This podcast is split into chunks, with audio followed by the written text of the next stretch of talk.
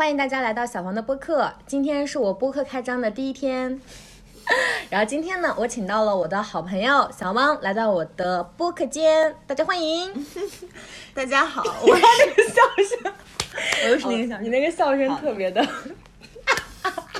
你别再 笑了，OK，收敛一点。介绍，请你介绍一下你自己。嗯，大家好，听众朋友，小黄的听众朋友们，大家好，我是呃他的好朋友小汪，也可以叫我超超。嗯，对，因为等一下的讨论中，我肯定会多次喊他超超，他就是超超。嗯，然后呢，今天就他一位朋友。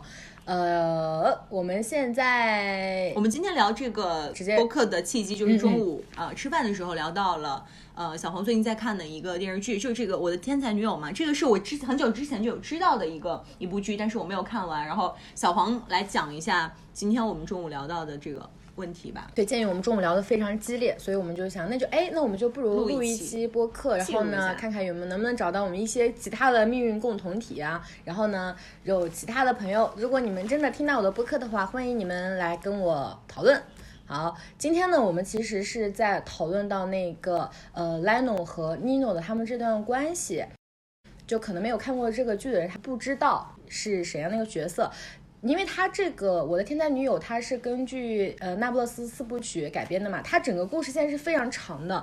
呃，今天我就不在这里去介绍这个剧和以及这个原著本身了。呃，因为我也都没有看完，我只看了那个剧的三季，看完了。我今天呢，我是想把我的焦点主要集中在这个贯穿整个剧的一个男主角尼诺他身上，就是。尼诺他这个形象是非常立体的，然后他是本身也是有非常浓烈的一个矛盾性在里面的。我觉得他身上有非常可以拿出来讨论的一些点。嗯，你可以先讲一下尼诺这个的人物形象。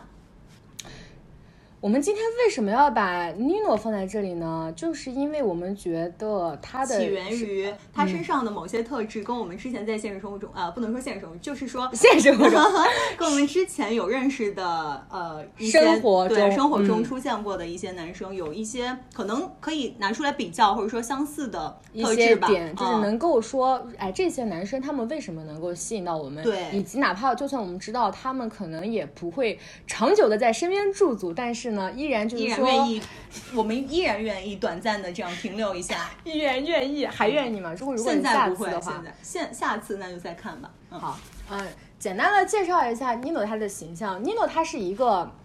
就你可能他的一个具体的魅力点是你需要看过呃整个片子去了解他的，但是他简单的一个形象就是，他跟很多偶像剧中的男主的人设其实是蛮像的。首先他长得长得很帅，然后呢他他是身上是具有很很浓烈的那种文青气质的，他会给那些报纸啊写东西，而他就会邀请那女主说去 去给那些报刊呀写东西，然后呢他的。他对他在很多女性眼里都是一个非常，就从单从外表上来看，都是一个非常有魅力的形象。还戴个小眼镜儿，嗯，而且他的学习啊什么的都非常用功。而且他让我想到《华灯初上》里面的江汉了，哎，差不多就是那种角色。然后最最最那个什么呢，就是他是一个敢于去面对社会的强权，嗯，然后呢去发声。成长过程，尼诺在他们俩的成长成长历程中都扮演了一个不可或缺的角色吧。嗯，放到我们今天要讨论的呢，我们是觉得很多人对尼诺的评价是他就是一个渣男。嗯嗯嗯，但是我就是对此陈保持一个保留态态度。嗯，因为我我刚才我们也吃饭的时候也讨论到这个点，就是我想说，如果你用单一个渣字去定义一个男性的话，我觉得未免有点太。嗯，就是体现了语言的匮乏性，以及你在这样定义的时候，你也会被这种，嗯，就是定义化的这种东西给限制住。就是对对对，因为他其实是一个很复杂的人人类，人类，对，他身上有很多复杂的点，是值得你去揣摩或者怎么样的。如果就是在我看来，如果真的只是一个渣男的话，那那他真的就是一个非常空心的，毫无任何，你后来回想的话，毫无任何，嗯。呃，值得你就是当时，因为他渣的事情可能是只仅代表他和你做过的共同事情中的一两件，导致了他被打上了渣的这个标签。嗯，但是这个标签一旦被打上了之后，很容易将你们发生的其他事情，就是完全就没有任何的就人物就扁平化了。我会觉得这样，嗯，我是觉得他用渣去评价他是非常不妥当的。对，呃，因为呢。从今天来看，尼诺是在整个全剧中就唯一能够看得出来，他是真的非常非常欣赏女性的。他会去认可呃女主的这种写作能力，他会去鼓励她去完成写作，然后鼓励她去，因为他是一个嗯嗯，在剧中他的更多的写作是围绕着一个女性主义的发展的。嗯，对，这对很多。男性看到这种东西，因为他的那个剧情是在六七十年代嘛，呃，女性主义是完全没有在意大利是完全没有任何的生长空间的。在这种情况下，他作为一个男性，他看到这样的文章，他没有丝毫的不悦，他反而是鼓励他，而且他惊叹于他的这种聪明，嗯，惊叹于他的这种才华。但是你知道有一个特别特别那个吊诡的点。就是，但是这是第好像是在第四部，他俩真的在一起之后才说的。当时在一起之后，哦，他和女一在一起之后，因为他们在年少的时候，尼诺就邀请了女一去写，嗯，就是他们校园报上的一些东西。当时呢，尼诺和那个女一和女二，他俩共同完成了一幅作品，然后交给了尼诺。嗯，结果呢，尼诺当时就说他写的很好，嗯，但是他没有把这个作品交给他们当时负责的那个报刊的人。哦，他把这个东西扔了。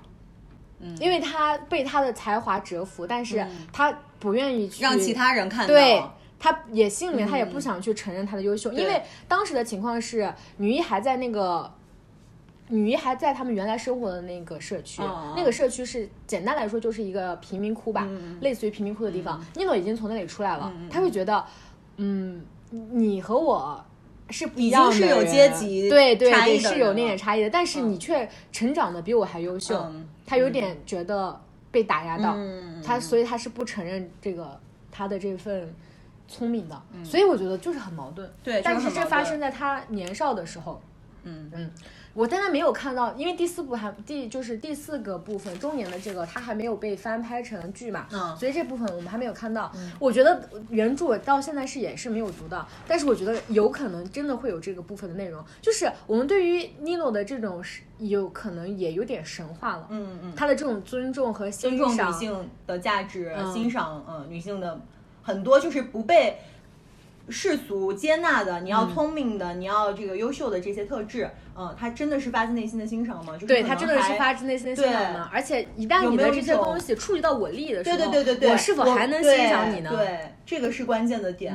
但是哪怕说他有这种未知性，但是呃，女一当时只是因为她看到了他那种价值，然后呢欣赏他，认可他，他在他这找到了存在的价值之后，他就抛弃所有的一切，就和他走了。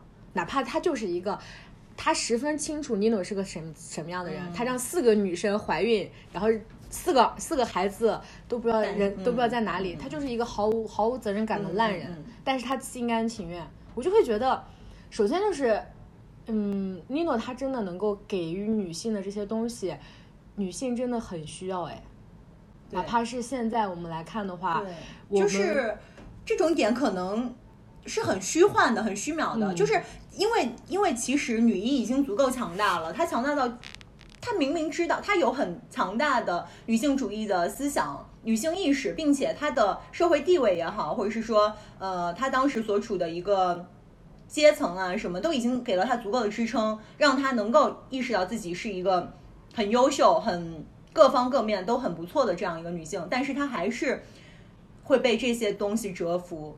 他更重要的还不是这个点，他更重要的是他非他就解构了男性在他眼中是如何在男性眼中是如何看他的，抛开阶层这些物质上的层面的东西，他已经解构出来出来了男性是如何看待他的，就是他已经悟出来了。他觉得男性想要的只不过是一个他想理想中的一个女友的样子，他根本不喜欢他原来的这些。也许他喜欢的只是一个他的这副皮囊，然后呢，他会调教他，他想去操纵他，他想把他变成那个男性他最想要的那个理想女友的样子。他已经解构出来了这一切，但是他还是忍不住沦陷，他还是会觉得，他也知道。嗯，尼诺的眼里的他是怎样的？他也知道尼诺他这种刺激性的出轨、刺激性抛弃抛弃妻子呀这些的这些行为，他已经重蹈覆辙很多次了。他只不过是他的其中一次，但是尼诺却是他的独一无二的一个体验。他已经都知道，但是他还是愿意冒这样心甘情愿。对，甚至他他会知道这也是一个很短暂的一瞬即逝的这种体验，他也愿意去尝试。我觉得我们可以，我觉得我们在这个在这个地方停一下对 Nino 的讨论。我觉得正正因为就是有 Nino 的这一系列行为，哦，我的晾衣晾衣架倒了，没事。嗯，这正正是因为有这些行为，我觉得反而是我们要想一下，为什么呀？为什么我们女性就是这么需要从男性眼里得到自己的看到，嗯，从而才能看到自己的价值呢？为什么我们这么需要男性眼里的这个认可是是是，这个点也是，嗯，我觉得就你我们刚才把它总结为了情绪价值，但是我觉得你简单的用 简单用情绪价值来定义的话，又太浅层太浅层了。是，包括我们现在来看，我觉得，我觉得。好吧，我们确实也是看了一些女性主义的书籍，我们也知道，可能呃，亲密关系它是一个，嗯，怎么说呢？亲密关系它就是一个需要你去，就是理性的去看待亲密关系。我们现在学会了理性的去看待，并且需要去学习啊什么。但是我们还是，我觉得我目前，我觉得我没有跳出这个怪圈，就是我还是希望，就如果我喜欢一个人的话，我希望他能够看到我的价值。这个是很人类很自发的情感，就是你喜欢，因为你喜欢一个人，你喜欢他，你被他身上的特质吸引了，那你当然希望你在你喜欢的人心里面也是一个特别美好的形象。这个，但是我觉得，嗯，我觉得男性他们没有我们这么的有执着，是吧？他也没有这么有冲击，就是我们愿意为你眼里看到我的这个价值做任何事情，对对对，啊，也不说任何事情，就是放在一个更大的一个层面上来讲，嗯嗯。为什么我们会就是会特别的在这一点上会有，甚至有一些反叛精神在，是吧？但是男性不会。嗯，我们执着于去追求这样的东西，对，它对我们来说是一个缺，就是没有办法去缺少的一个东西。嗯，如果说我在你眼里看不到这些东西的话，那我宁可不会，我会认为我们这段关系就可以结束掉、终结掉，是吧？是，嗯嗯嗯，但是。我不太理解，我我们也现在不太清楚，就是男性是怎么考虑这个问题的，是否就是因为各种原因，我们是一样的还是不一样的？我们现在也不太清楚。但是你觉得你这是一个自我思考、自我反思的话，我也会这样想，就是觉得嗯，对，对，嗯。那这这个话题就很很奇怪了，为什么我们就是一定要需要得到对方的一个认可，得到对方的，就是你仅仅喜欢我是不够的。你仅仅喜欢我就不够，好吧？你前面的这个喜欢是肤浅的喜欢吗？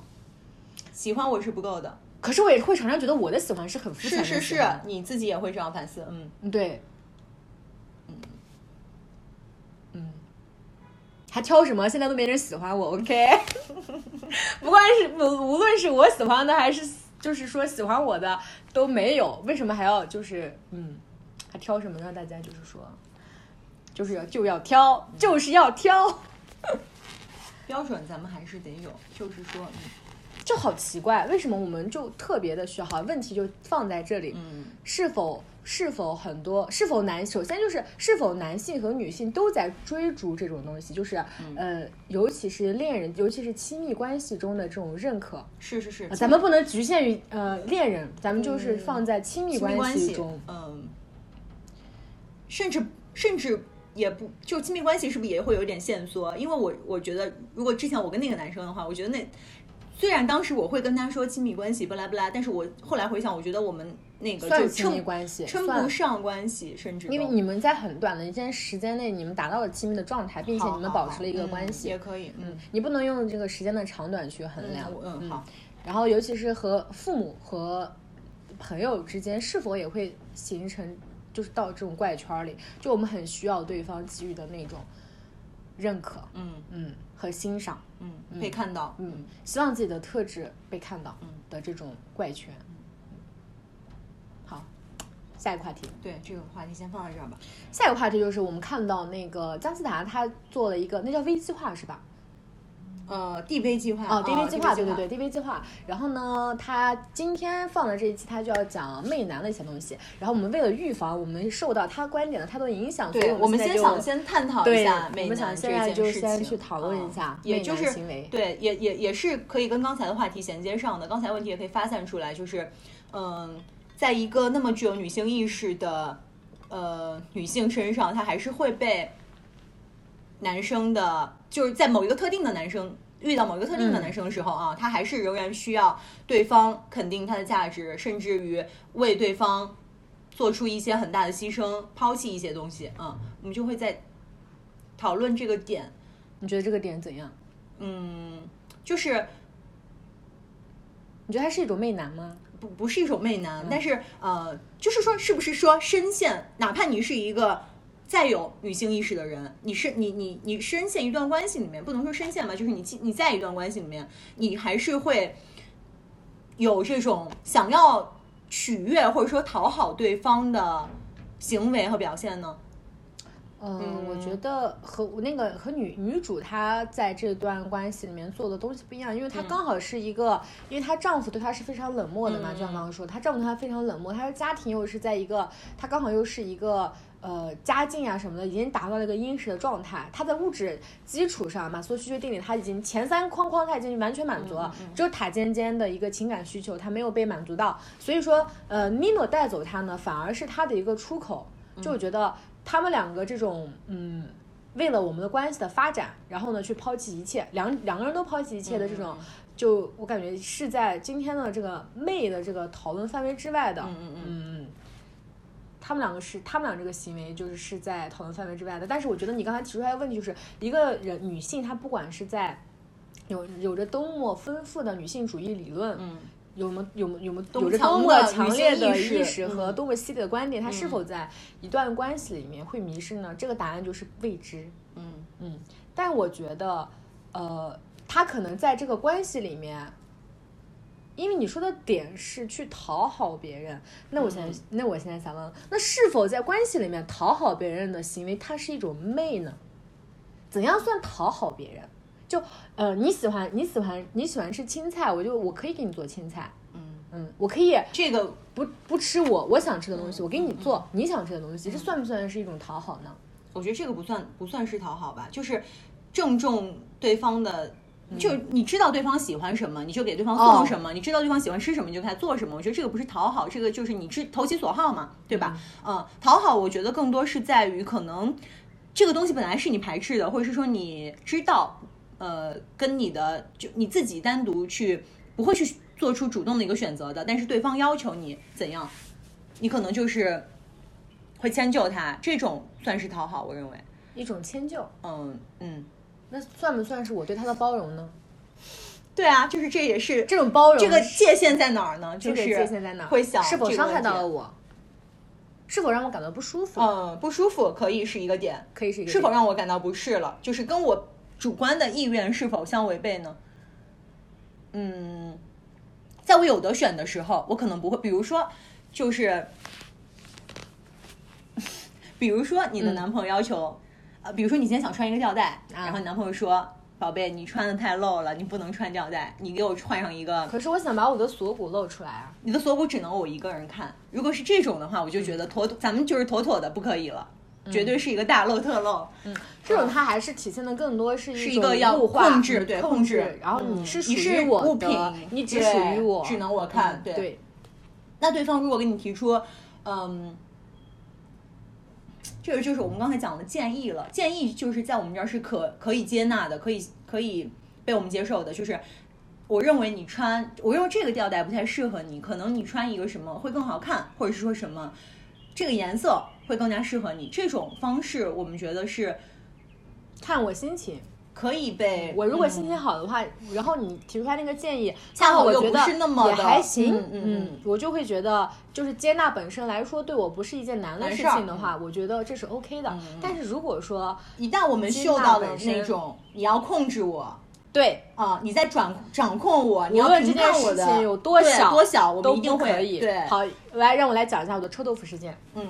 嗯，就有一次，你的前男友，我，OK，Anyway，某个男生，某个男生，某一位男生，就是我去，我们一起去吃饭，然后呢，当时还没有吃，然后就排到了一个，当时好像麦当劳那个那款冰激凌叫什么我忘了，反正就刚出来，然后我就特别想吃，我们学校附近一直没买到，然后我就说我要去排那个队，然后正在排队的时候，我看到有一个臭豆腐的车，然后我就说，哎呀，我好想吃吃那个臭豆腐呀，然后他说，可是我们等一下就要去吃饭了呀，我说，可是我想吃哎，他就是那种他不会去直接的跟你讲不许不可以大漏特漏，但是他是那种循序渐进的去诱导你。他说你觉不觉得你哪天会吃不下？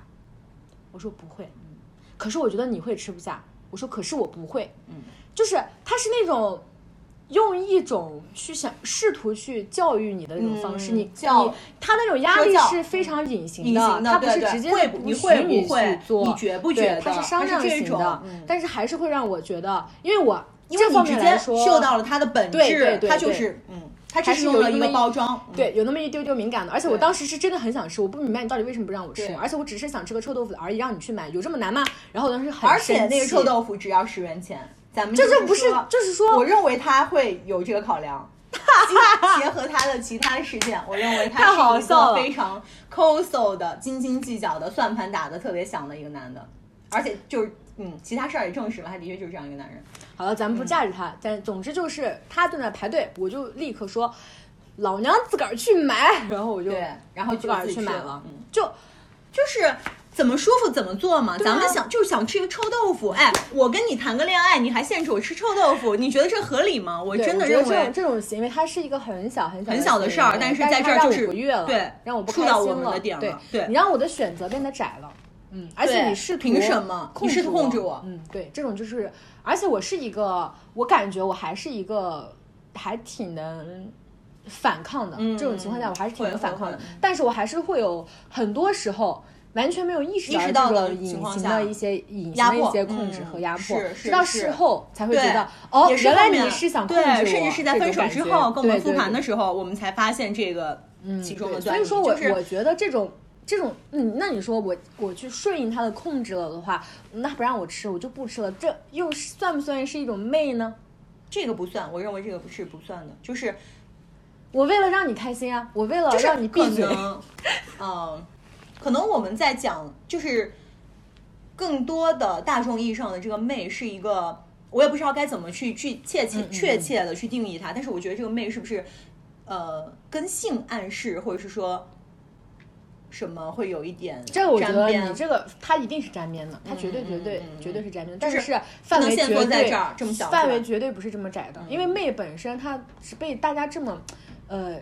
嗯，一定是有滥用的嫌疑的，但是它也一定没有缩限到这种这么小的范围上。包括我刚才说，嗯，包括刚才你提到的那个讨好，我们讨好，嗯，讨好，以及我说那算不算一种包容？然后我就我就会觉得，好吧，那我们俩如果谈恋爱的话，你记得不记得我们之前谈谈过的那个，就是呃，对于爱情的一个说法，嗯，对于爱情的一个说法，我忘了是在，是是我从刘青教授那儿听到的，但是他也。跟我讲，就是我就是忘了是在哪儿，具体的出处是在哪？但是他的说法就是，爱情是最小单位的共产主义。对嗯，对，我就会觉得，那这个说法就很妙呀。我们会觉得它很美妙，对吧？对。但是你说什么是共产主义呢？是是是。共产主义是什么呢？共产主义难道不就是我为你好，你为我好，而且我为你好的时候，我不计付出，不叫回报？对对对。嗯，所以说，这他就和讨好和那个。包容之间的那个界限就其实不是很明晰了，因为我为你好的本身还是你开心我就开心，嗯，那我为你好也是在为自己好，对吧？对，他离这个媚的这个等级到哪里，就我们现在是一个没有一个非常明确的一个范围的，嗯，所以我们现在就讨可以讨论一下这个点，你有没有觉这样子吧？你有没有觉得你自己在？媚过别人，你们自己现在复盘自己过往的经历，你有没有？你有没有会觉得某个时刻，你是在没有媚男？没有，丝毫没有。嗯，如果非要说一个呢？嗯，就是哪种叫媚？就是我们对媚的定义，我自己的定义会觉得，你会觉得，我哦，我好像有点媚男，就是你，就是如果说你非得选一个出来，就是可能在我这儿，我想的是，呃，媚男更是一个，这个这个其中的男是一个男性群群体，是一个群像，就是如果我我会觉得，我如果我在一段关系里面，我做出，哦，那是不是跟我前面就是我的那个讨好对方的那个，直接就是我自己回答了那个问题？你觉得讨好就算是一种吗？在你的定义里，可能不算。如果非要让你选一个媚男事件的话，你会选哪一个？美男事件，嗯嗯，那可如果我这非要选一个的话，那可能就是跟讨好沾边儿的，就是违背我自己意愿的，然后从了对方意愿的，然后让我自己不太开心。哦，就可能吧，可能是这样一件事情吧。嗯呃，就是我想到我跟我本科男朋友在一起的时候，呃，最那个时候我没关系，可以讲啊。就是第一次嘛，然后啊啊对。他跟我说过很长一段时间，哦，就是然后在你们的关系中，他一直对我们想想和你发生关系对，一直想和我发生关系，嗯。嗯，然后跟我他也是第一次，跟我说过很多次，嗯，然后不拉不拉的，但是前面我是首先一是我认为我对这个东西没有任何的需求。嗯，对，这是第一点，我我跟对这个东西也毫也毫不感兴趣，所以你跟嗯。我说的时候，我是一个比较排斥的状态。第二个就是，呃，可能稍微还是你排斥的状态是因为你没有需求，还是因为它是未知的，所以你很恐惧？呃，都有可能都有。前面这个点也会让我排斥，然后第二个点就是在于，嗯、它是未知的，同时我又是道听途说，这个东西很痛，或者是很怎么样，这个嗯我也很惧怕这个，如果防范措施没做到位或者什么，会带来嗯、给我带来不不好的影响，这个也是第二个我害怕的点啊。然后，然后第三个就是，呃。这就是差不多就这两个嘛，没有其他的点了，就是不存在什么枷锁呀，或者是说我年纪呃当时也就是成年了嘛，就是也不会觉得有啊、什么什么其他的那些比较束缚的观点也没有，就是这两个点，是一直都我就是一直不同意啊。然后到了那个时候，呃某，然后说了好多好长一段时间，大概几个月吧，可能。然后到了某一天，他就突然又跟我说，然后当时我就在想啊，他会问我为什么不要，我也跟他讲了我的这些点。然后后面我就嗯，好像我一想，嗯，也行吧，就是无所谓，就是也可以，所以我就同意了。但是我会在想，这个、我这个同意的到底是我真的想要吗？其实我并不，我对这个东西不感兴趣，我不是真的想要，但是只是可能是在他的强烈的要求之下，我看到他那么渴望，或者是说呃想要发生关系，呃，我就觉得嗯，这个东西对我而言也并不他是你还记得他是在什么样的一个状态状态下或者是一个什么语境下跟你谈论这个性行为本身呢？就是比如说你们两个在吃饭，或者是在怎样的一个独处空间里呢？在独处空间，在一个密闭的空间，独处嗯所以空间里说他就会，自然而然想到这个事情，然后跟你讨跟你商量的一个状态。，对商量的状态，嗯好嗯，然后你就同意最后了。对最后是同意了，但是嗯你在你同意了之后，你就是发生关系之后，你有什么新的一些想法？你还记得吗？就是和你没有发生关系之前，你觉得就都一样，然后你们这段关系，你觉得也是都一样的吗？嗯，我认为都一样吧，就是我不觉得这个东西会给我们的感情有一个升华或者是什么更进一层。我我我我没有这种感觉，我没有这种感觉，发生之后我没有我这没有觉得但是可能没有让你们更亲密，或者是怎样？没有，因为给我的体验并不好。哦嗯，哎，那我觉得我们我想聊一聊，就是大家的第一次都是在怎么样的一个情况下发生的？嗯嗯嗯嗯因为，嗯、我是一个挺八卦的人，嗯就我在本科的时候就挺八卦的，我就是会是那种，可能我美剧什么的看的比较多，嗯然后我就会觉得，呃，发生性行为本身。嗯，是很正常的。然后我是一个很渴望的状态，嗯，我很渴望发生性行为，就是我倒不是不能讲渴望，我是可能是好奇，然后我就会。呃，追问那些发生过性行为的朋友，我会追问他们，嗯嗯我说你们这性行为是怎么发生的？因为可能大家一般，呃，小女孩讨论这个话题，她是很羞涩的，嗯嗯嗯她不会去明面上的呃明面上的去讨论这些，嗯，你懂我意思。所以说，当我抓了几个问之后，我就发现一个现象很奇怪，就是大家好像大部分都是在一种。嗯，首先是男生主动提出来的，嗯然后其次是男生主导的，然后呢，而且大部分都是在一个半推半就的状态不明下所以，然后嗯莫名其妙发生了一个行为，他会让我觉得这样真的 OK 吗？嗯，就是不是有谁说过，嗯、中他是说中国还是什么？嗯反正就是说，性行为都是强奸嘛，就是任何一任何形式的性行为都是一种强奸。而且我在想，到底是一个怎么样的状态，会让女性在面临半就是一种半推半就的情况下，她没有办法明确的给对方说提上你的裤子，我不要。就是为什么我们不会这样呢？嗯就是我是这样的人，就如果说我你会我在一个、嗯被那个什么，就是哪怕我真的超级爱对方，就是哪怕是白敬亭现在躺在我旁边，但是我就是觉得，我觉得我不想和他发生关系，或者是说你现在不，你现在不要，你就会直接的说出来，因为我觉得我们的关系没有到合适这个程度，或者是就是我不想我现在我主观我心情上我就是不愿意，现在是当下，嗯，我就会觉得。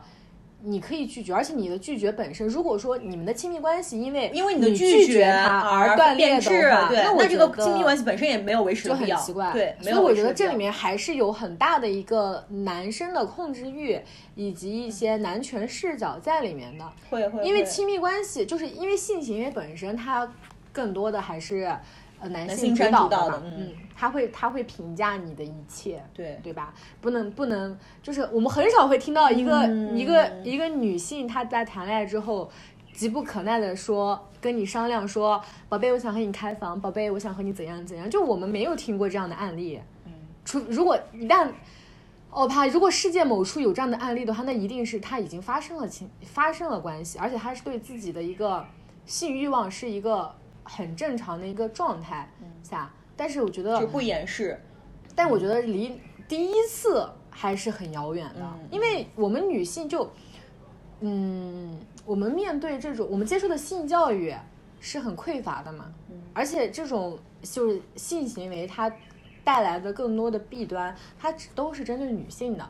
这个性行为是我们两个人一起共同完成的，但是它的后果是由女性一个人去承担的。身体承受。对，所以我觉得，如果说这个后果仅由我们我们承担的话，那它的控制，那它的那它的如何发生，怎么发生，选择权就更应该在我们手上了，更应该在我们手上啊！为什么我们要把我们自个儿的权利就这么轻易的让渡给别人呢？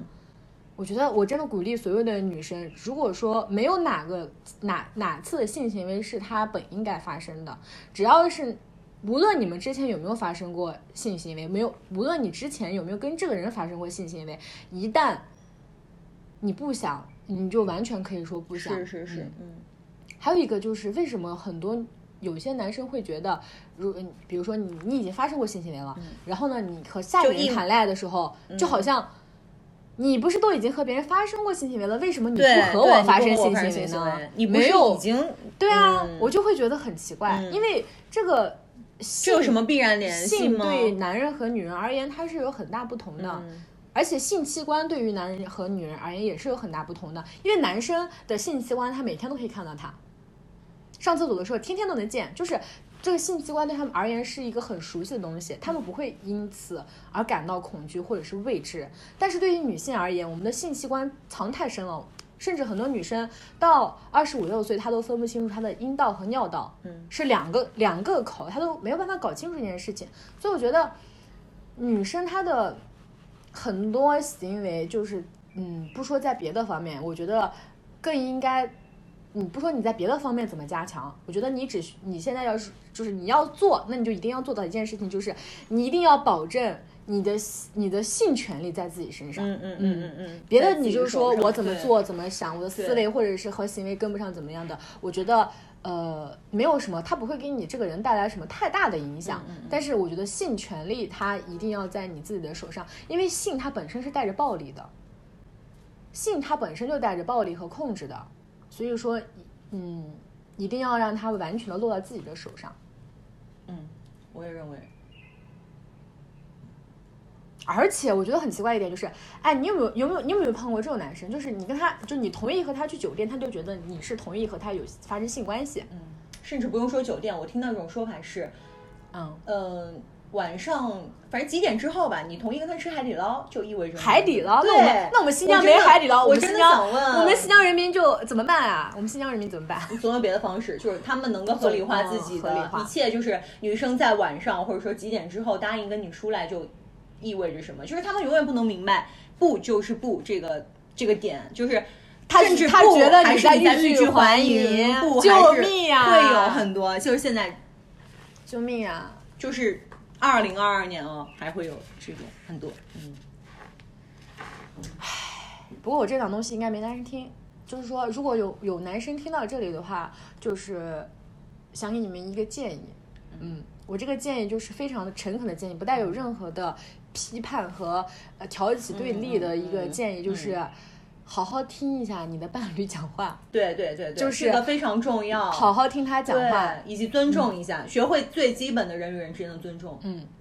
嗯，太难了，嗯，这点确实挺难的。就就是我可以坦白的和你们说，就我们女性她没有那么多潜台词，嗯，我们的潜台词只限在生气的时候。对对对，我们只有在生气的时候才会讲一些潜台词，我们大部分的说话都是大白话，而且。想和你玩儿，就是想和你玩儿。嗯，去酒店睡觉，睡觉就是指睡觉。我们想做爱，我们会说的，好吗？我想做爱可以说，这种这个话语的权利不是只在男性身上啊。我们想要或者是想做，我们都可以说，好吗？女生想做就说。啊，好吗？就是打破枷锁。嗯，不做就说不做。对对，别人对你怎样软磨硬泡，那都是他的事情，他的欲望他自己负责，和你没关系。如果你想欲望自己解决，如果你只想当别人的泄欲工具的话，那就这话当我没说。OK。嗯。下个话题。这种这种，我觉得这种行为是一种媚男。呃，会。我觉得这种是一种，而且是一种非常强势的媚男。强势的媚男，就是就是你在一个就是你在一个强一个很明显的低位是吗？对对对，会觉得你是一种强权下的媚男，就是这个媚这个媚男，你一旦媚了，就是一种你不媚不行的状态，你知道吗？而且你一旦媚一次，你以后次次都得媚。嗯嗯，他就是有会有一种这种感觉，他是有一种压迫感的，这点很可怕。我觉得这个行为就是不明不白的，然后半推半就的性行为本身，它是一种非常非常那个什么父权的一种，嗯，如一旦你接受了它的话，那那你就会，嗯，我觉得这种行为它就算是一种媚男。说到底还是我们对。我们对男性和性的了解实在是太匮乏了，对，导致我们害怕他，我们怕不遵不遵循的话会导致什么后果？嗯，而且这个处于这种关系里面的男生会觉得，首先你已经是我女朋友了，为什么我们不可以？就是好像是女朋友就意味着默认你们会发生这种关系，对吧？然后第二点就是，嗯。他为什么他会一直在问你？就是你在害怕什么，或者是说他会他可能会极尽他的所能，他那点匮乏的性知识告诉你不会有事儿的，你的担忧都不会怎么样的，然后最后提起裤子，因为做不了对他们来说就是不会有事儿。嗯，对对对。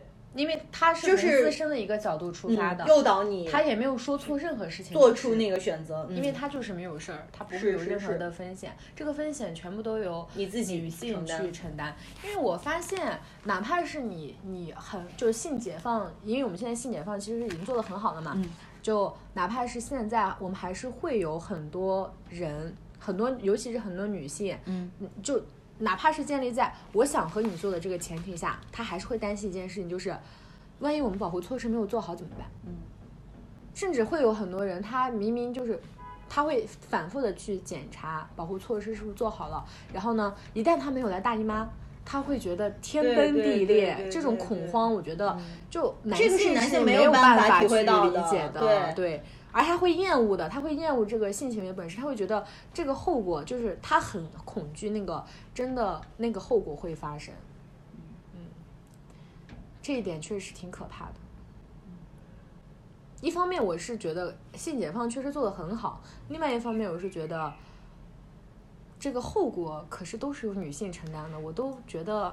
对，从另外一个角度说，没有子宫就没有发言权。对呀，从另外一个角度上来说，我觉得这真的是一个非常。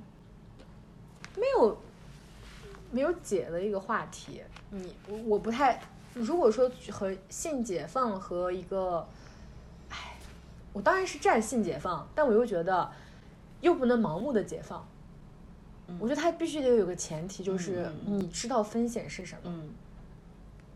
嗯，而且是，那就是说这个理想化的场景，只能是在我们做好了绝对充分的。性别教育和性教育的基础之上才有可能，而且还是在了解自己的身体情况下。对，你只有在你想做的时候做，它才叫性解放。嗯，你在别人想做的时候做，那根本不叫性解放。从这个层面上来讲，我觉得现在的性解放可能没有完全的做到。嗯嗯。下一个话题。下一个话题，嗯，其实我想问一下，你初中的时候有人追你吗？有啊，就。你还记得那个数字是多少吗？数字是多少？我我不大我不记得。就是从初一到初三，就是这个哦。我这样问，就你从初一到初三追你的这个概率，就是这个频率哈，就是追你的男生到你高一到高三之后，嗯，高一到高三这个阶段，你觉得哪个阶段人多？初中多。初中，那和你大学相比呢？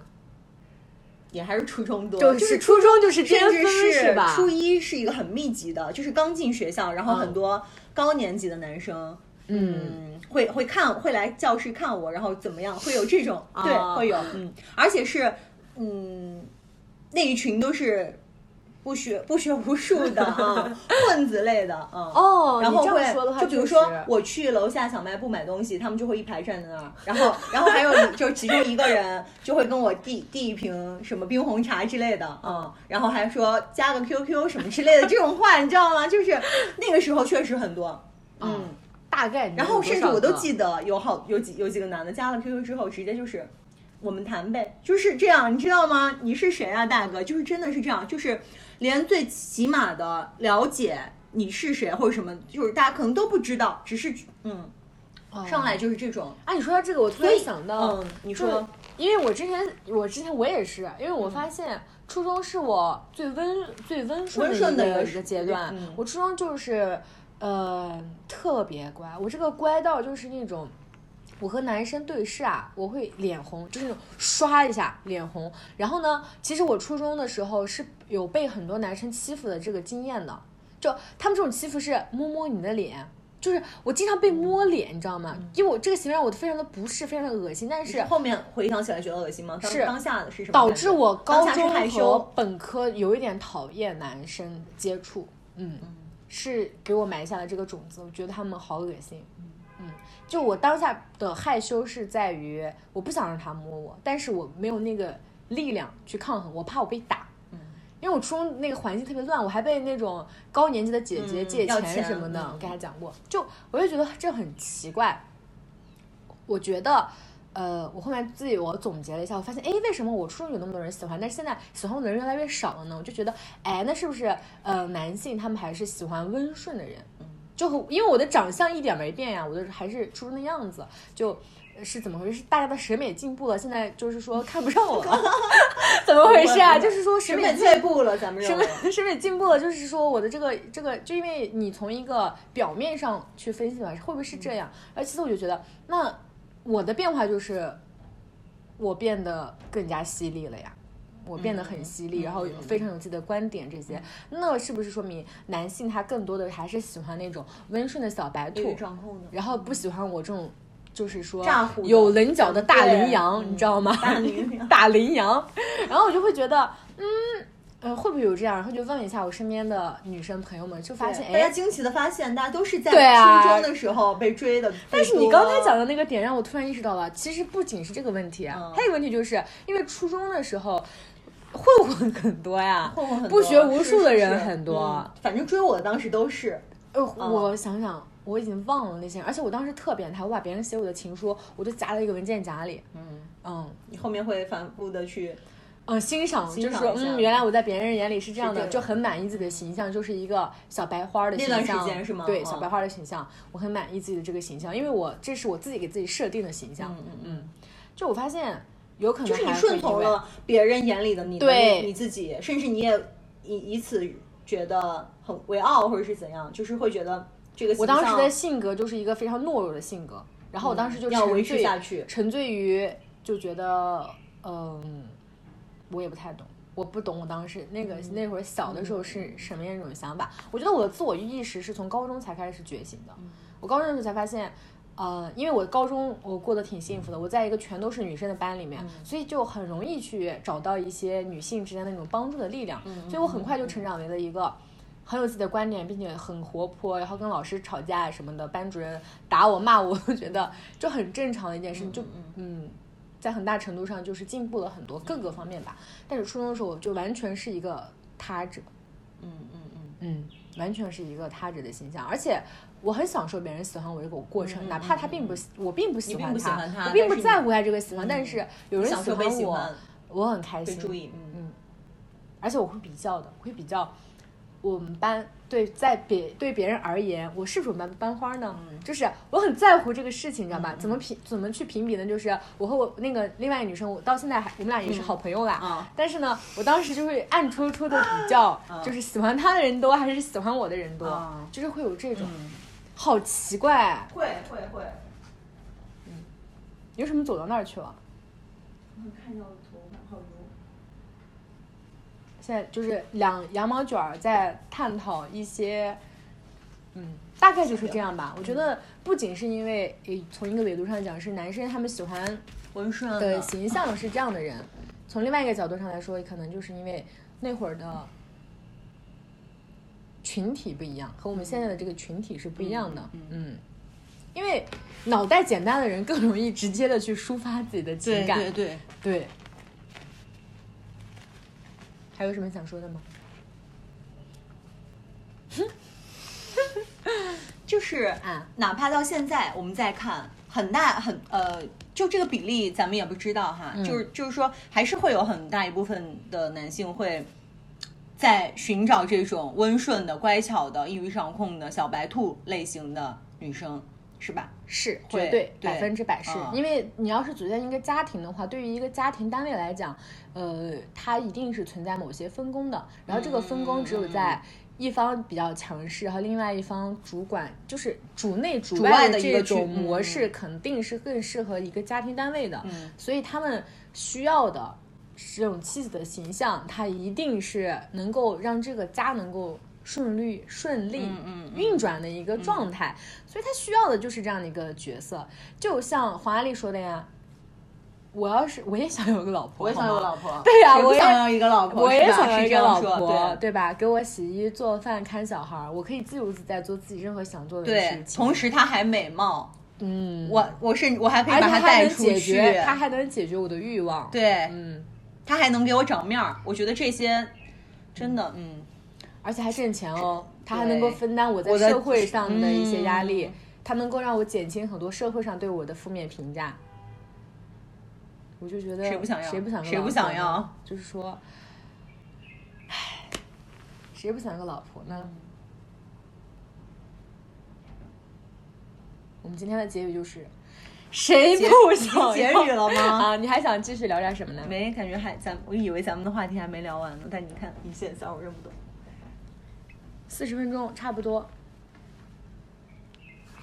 听众朋友们，大家不知道什么时间好，因为我也不知道这期会什么时候发出来，反正就是今天会投稿，然后呢发出来呢就就是说听到这里的人，您就是我的，呃，您就是我忠实听众了，嗯，您就是我的小心肝儿，支持我们的听众啊，不对，支持我们的播客。这叫什么？播客，播客，播客。我们播客现在还没有名字，但是就是说，谢谢而且这个可以出一个系列了。嗯，谢谢大家的支持。我会呃，在有一些观点或者是一些讨论的时候，我们就呃发出来。有可能有的时候是我自己，有可能也是加上身边的朋友。然后有什么感兴趣的话题呢？欢迎大家在评论区告诉我，也可以私信告诉我。总之呢，感谢听众老爷们听到这里来，我们一起做个结尾吧。嗯，我们大喊。大喊什么？有一个什么口号类的吗？谁不想要个老婆啊？一起一起，谁不想要个老婆呢？拜拜拜拜。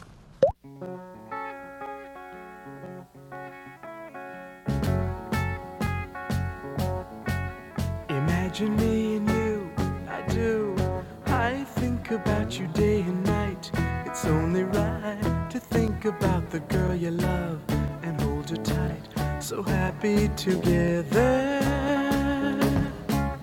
If I should call you up, invest a dime, and you say you belong to me, and ease my mind. Imagine how the world could be so very fine, so happy together.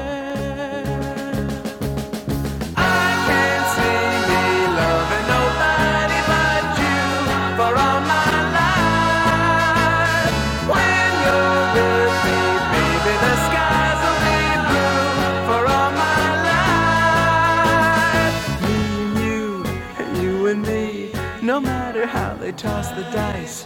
It had to be. The only one for me is you, and you for me. So happy together.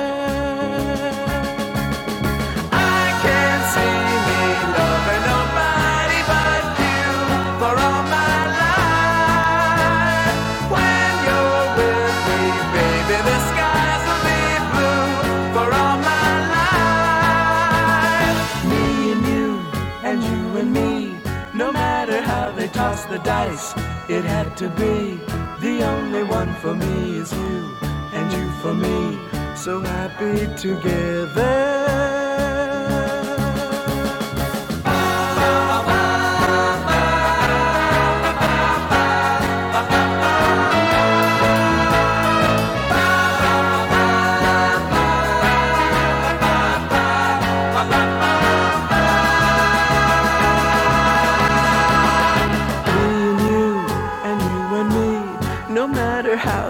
tossed the dice, it had to be. The only one for me is you, and you for me. So happy together, so happy together. And how is the weather? So happy together, we're happy together.